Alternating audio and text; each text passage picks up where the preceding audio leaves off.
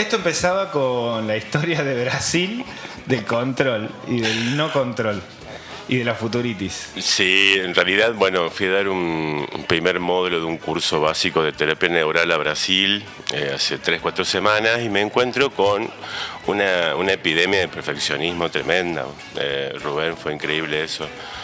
Eh, una autoexigencia de gente con, con unas capacidades increíbles, súper inteligentes, súper bien formados, con especialidades y cursos de todo tipo y con una sensación interna de no sentirse capaz todavía, ¿no? de no estar a la altura, de no poder enfrentar eh, la realidad, los desafíos, lo nuevo sobre todo, ¿no? Y ahí se me ocurrió hablar de esto, este programa, eh, contando un poco que en realidad todos tenemos esto. Yo me pongo en primer ejemplo ¿no? de, esta futuritis, esta eh, ansiedad de anticipar el futuro, ¿no? Eh, que esto me, puse a preguntar, ¿por qué uno necesita anticipar el futuro? ¿no? Siendo que el futuro va a ser algo nuevo, no puede ser lo conocido, no se repite jamás un mismo día y yo con datos antiguos quiero armar un posible futuro. le va a faltar algo, algo va a estar eh, tergiversado, algo. Y hay un estudio realmente que apoya esto que cuento porque eh, dice que el 95% de nuestras proyecciones son falsas. 95. O sea, queda un 5 real. ¿Sabes qué pensaba en esto de si imaginar en el futuro, quedarse en el futuro, no era también una manera de de convencernos de que lo podemos diseñar. Sí, en realidad detrás de eso es eso, querer diseñar algo con, con qué fin, ¿no? Como calmar una cierta ansiedad, miedos, ¿no? De que sea algo que no pueda manejar, de que sea algo que yo no esté a la altura de nuevo, ¿sí? Entonces, si yo voy a crear un futuro basado en el miedo, basado en la ambición, por mis intereses, mis necesidades, estoy creando un futuro eh, con una imaginación muy pobre, ¿no? Y la vida, por suerte, ¿no? tiene, tiene otras lógicas, ¿no? que hay un tejido vincular viviente que se viene amasando desde la primera célula y que, que ya hizo que nosotros emerjamos como posibilidad. ¿No? Entonces yo como gota del mar, no puedo ver el mar aunque lo siento, sé, soy parte de él. ¿no? Entonces eh, yo no puedo entender a, la realidad que es tan vasta, la vida que es tan vasta, con todo su misterio y su ambigüedad, eh, lograr crear un futuro verdadero, un futuro que sea ¿no? como mi imaginación lo proyecta. Eh, mi mente encima funciona en forma lineal, ¿no? Tengo la ilusión de un tiempo eh, consecutivo, ¿no? Con, un cambio lógico que se puede ir dando ahí, donde yo vaya eh, creciendo, desarrollándome, aprendiendo y logrando mayor efectividad en, mi vida, ¿no? mis haceres, mayor felicidad por ende, prosperidad, lo que sea que busque, siendo que la lógica de la vida no es lineal, si el tiempo tampoco es lineal, y esto ya lo dicen los físicos.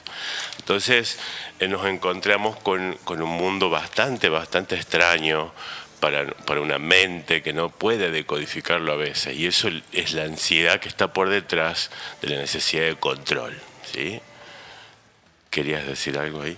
Sí, pensaba en lo lineal. Digo, estoy tratando de no cortarte porque me, me surgen para todos lados cosas. Y, y una es esto de bueno, uno vive un tiempo, una época, es hijo de un tiempo, de una época en donde se define re lindo con esta metáfora que decís, ¿no? Uno es una gota al mar, pero no podés ver el mar, uno es una, pequeña arenita en el desierto, pero no sos el desierto y no podés ver el desierto, sos parte de algo más grande, mucho más grande, que no del cual no, somos capaces de percibir. Y, en eso de no ser capaces de percibir es como que andamos a, a tientas, diría, a ciegas, ¿no?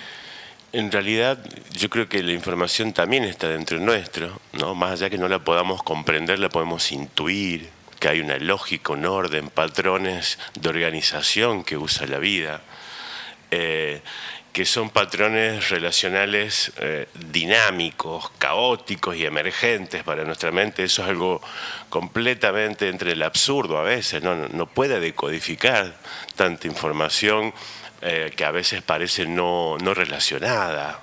¿sí? Eh, entonces uno dice, bueno, ¿y qué nos queda? Porque yo tengo una mente que, que, no se adapta a ese tipo de pensamiento, un pensamiento sistémico, ¿sí? Y, eh, pero yo tengo, tengo información, como te decía, intuitiva dentro. Yo soy vida dentro de vida, soy esa gota del mar dentro del mar. Entonces estoy conectado con toda esa vida y la vida me cuenta a través, sobre todo, ¿sabes dónde? Del cuerpo y las emociones. Ahí hay un montón ahí. Y confiar es lo que habría que construir, sería confiar es la tarea, sería eh, aprender a eso, ¿no? Aprender a tirarse sabiendo de que eh, hay una frase que van dando, dando vuelta últimamente bastante por acá, no, bueno, no somos humanos, no somos humanos, somos parte de algo más grande, algo entonces todo esto que, dolores, achaques, problemas, ver qué hacemos con tal o cual situación o lo que sea, son, son situaciones que el universo conspira para que sucedan, para aprender algo, para esa confianza en de que todo esto no, no, no está fuera de nuestro control y que en todo caso nosotros estamos ahí para tomarlas como herramientas, como para aprender, rompe con la idea existencialista que siempre hablamos los miércoles de, bueno, es al pedo, total es lo mismo, total te vas a morir, y te da como un lugar mucho más relevante en, la historia de la propia existencia de cada uno. Bueno, soy parte de un todo que si no estoy, no es lo mismo el todo. Exactamente, eh, eso es lo que siente y piensa eh, a su escala una célula que hace parte de un órgano, ¿no? Y lo que deberíamos nosotros sentir, ¿no? Eh, con todo lo aprendido, lo que estamos haciendo en este instante, ponernos a disposición, al servicio del sistema entero que somos, el sistema vital, no hablo solo del sistema social humano, eh, sino también del ecológico, del cósmico, en todo sentido. Estar ahí a disposición para lo que eh, me llame y me toque en ese momento claro, exacto. Y eso nos, nos hace relacionarnos con la humildad de una manera eh, necesariamente honesta, ¿no? De decir, somos este, esto y punto, es porque es. Eh, sin preguntarnos demasiado y sacando sobre todo eh, ese egocentrismo, ¿no? ese narcisismo de querer manipular ¿no? la vida a, nuestro antojo, que encima está basado en fines generalmente eh, del miedo y la ambición, el egoísmo. ¿no? Estoy pensando, ¿te acordás cuando el universo estaba pensado desde la Tierra como el centro del universo y que todo giraba alrededor de... Y que hoy lo vemos como medio absurdo y bastante ridículo pensarlo así. Probablemente este tiempo también sea para terminar de sacarnos esta idea de que nosotros somos el centro de algo, somos, somos parte de algo, de una existencia mayor. sí, yo creo que todo centrismo, como hablabas del geocentrismo, Después la visión antropocéntrica de la vida, si el hombre es el centro de la creación, ¿no? la, última creación de Dios. y se le da el derecho ya desde el Génesis ¿no?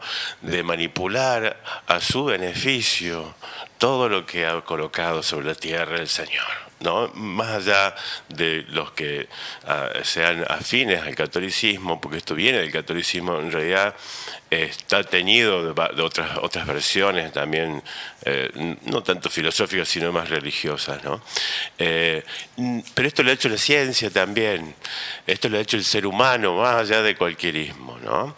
Creer que, que los demás son objetos porque no hablo solamente de cosas inanimadas, hablo de seres vivos, no, no solo humanos, que son objetos manipulables a mi beneficio. Eso es un daño terrible y gracias a, que hemos ido evolucionando, tenemos hoy conceptos como la ecología profunda, mm. donde el ser humano eh, no es el que daña o el repara la ecología, sino trata de acompasarse con ese orden, con esa lógica, sintiéndose y sabiéndose una hebra más de la trama vital.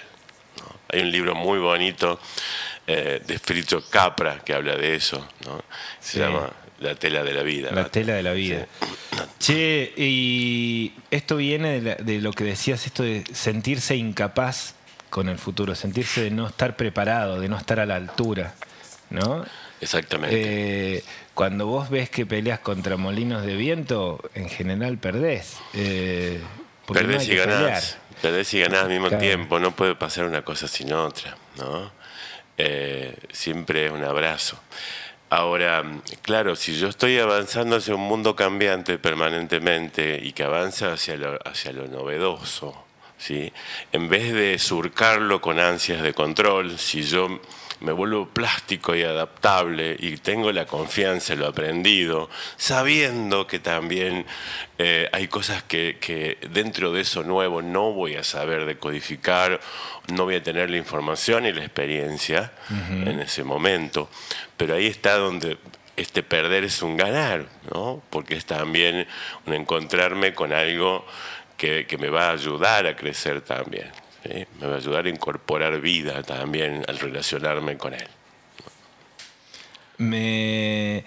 Generalmente estas charlas a mí lo que me llevan es siempre me abren más preguntas, ¿no? Esto de decir, bueno, ¿y ahora qué hago con todo esto? ¿Y ahora qué hago con todo esto? Porque en la, en la teoría está buenísimo, pero después hay como un laburo que hay que hacer que no tiene tanto que ver con entender, que es un vicio que yo, por ejemplo, por lo menos yo tengo, que es, bueno, yo quiero entender cómo funciona la cosa.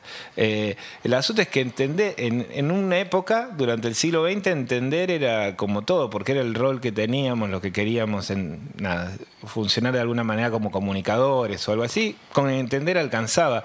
A lo sumo después se incorporó la idea de, bueno, militar, participar, estar en alguna organización y qué sé yo.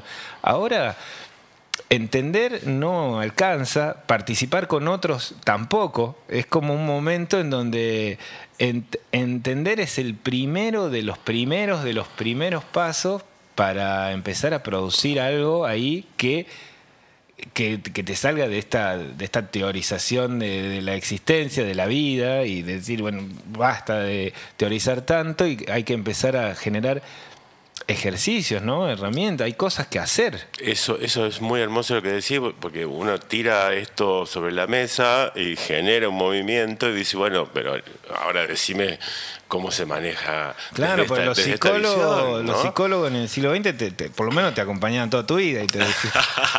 bueno. Eh, el problema acá fue el desarrollo del lenguaje como lo desarrollamos, ¿no? Eh, donde dejamos de incluir la metáfora, la paradoja, ¿sí? Eh, eh, la poesía, y empezamos a hablar con imágenes que son en realidad como objetos mentales manipulables de nuevo. ¿sí? Eh, creemos que entender lo hemos confundido con poseer o manipular. ¿sí? Uno no termina de entender, no puede cerrar los significados nunca. ¿sí? Tiene que mantener las preguntas vivas. Esto es algo muy importante. Entonces, es unir entendiendo.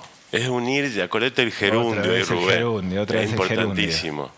nunca cerrar los significados y empezar a, desarrollar esta confianza, esta capacidad de relajarnos eh, y entregarnos a una propia inteligencia que, como decíamos, ya nos habita, que no es el cerebro, no es el neocórtex, no es esa información, no son los registros. Hay otra inteligencia que está viva dentro nuestro, eh, que en el cuerpo, en el sistema emocional, eh, y permitirle, ¿no? al relajarnos, eh, que emerjan estas propias lógicas intrínsecas que nos habitan. Eh, es re loco porque venimos, somos hijos de terminar los procesos. Bueno, recibite, bueno, eh, comprar la casa, nunca bueno, terminé nada, nunca termina. Y uno nunca termina nada, ¿no? Uno es hijo de un gerundio todo el tiempo. Quizá sea el primero, lo primero que hay que cambiar, dejar de desear terminar el partido. Uno va jugando. Exacto. De nuevo, eh, el lenguaje se mete, ¿no? Y nos pone en términos absolutos, aparentemente duales guarda con esto.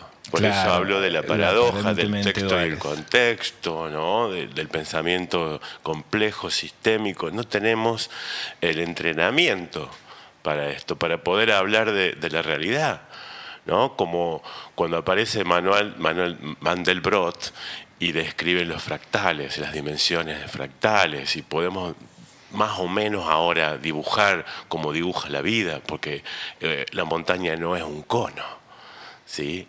Claro. La, la nube no es una esfera. Entonces la geometría que conocíamos es una geometría más lineal, que viene de Euclides, por ejemplo, eh, no nos es suficiente para describir la vida, la realidad. Entonces lo mismo nos pasa con el lenguaje. ¿sí? No tenemos en el vocabulario palabras o asociaciones de palabras que nos permitan describir eh, la- la- el dinamismo de la vida y la Me encanta ese término. la, La que tiene, sí. Está buena la vastidad. Bueno, y para ir cerrando, eh, la sensación hace 10 minutos, que cuando vos hablábamos de fractales o de lo que sea, hace 10 minutos en la existencia, no en la vida, en la vida de uno, hace 5 minutos menos, eh, te estallaba la cabeza. La sensación de tratar de entender un fractal era un estallido del cerebro haciendo puff, así, que te salía el cerebelo por las orejas. Ya no está esa sensación. Eh, ¿Cambió algo? ¿Cambia algo? ¿O ha cambiado en este proceso que venimos viviendo, así, de, de la pandemia y de todo lo que vino viniendo?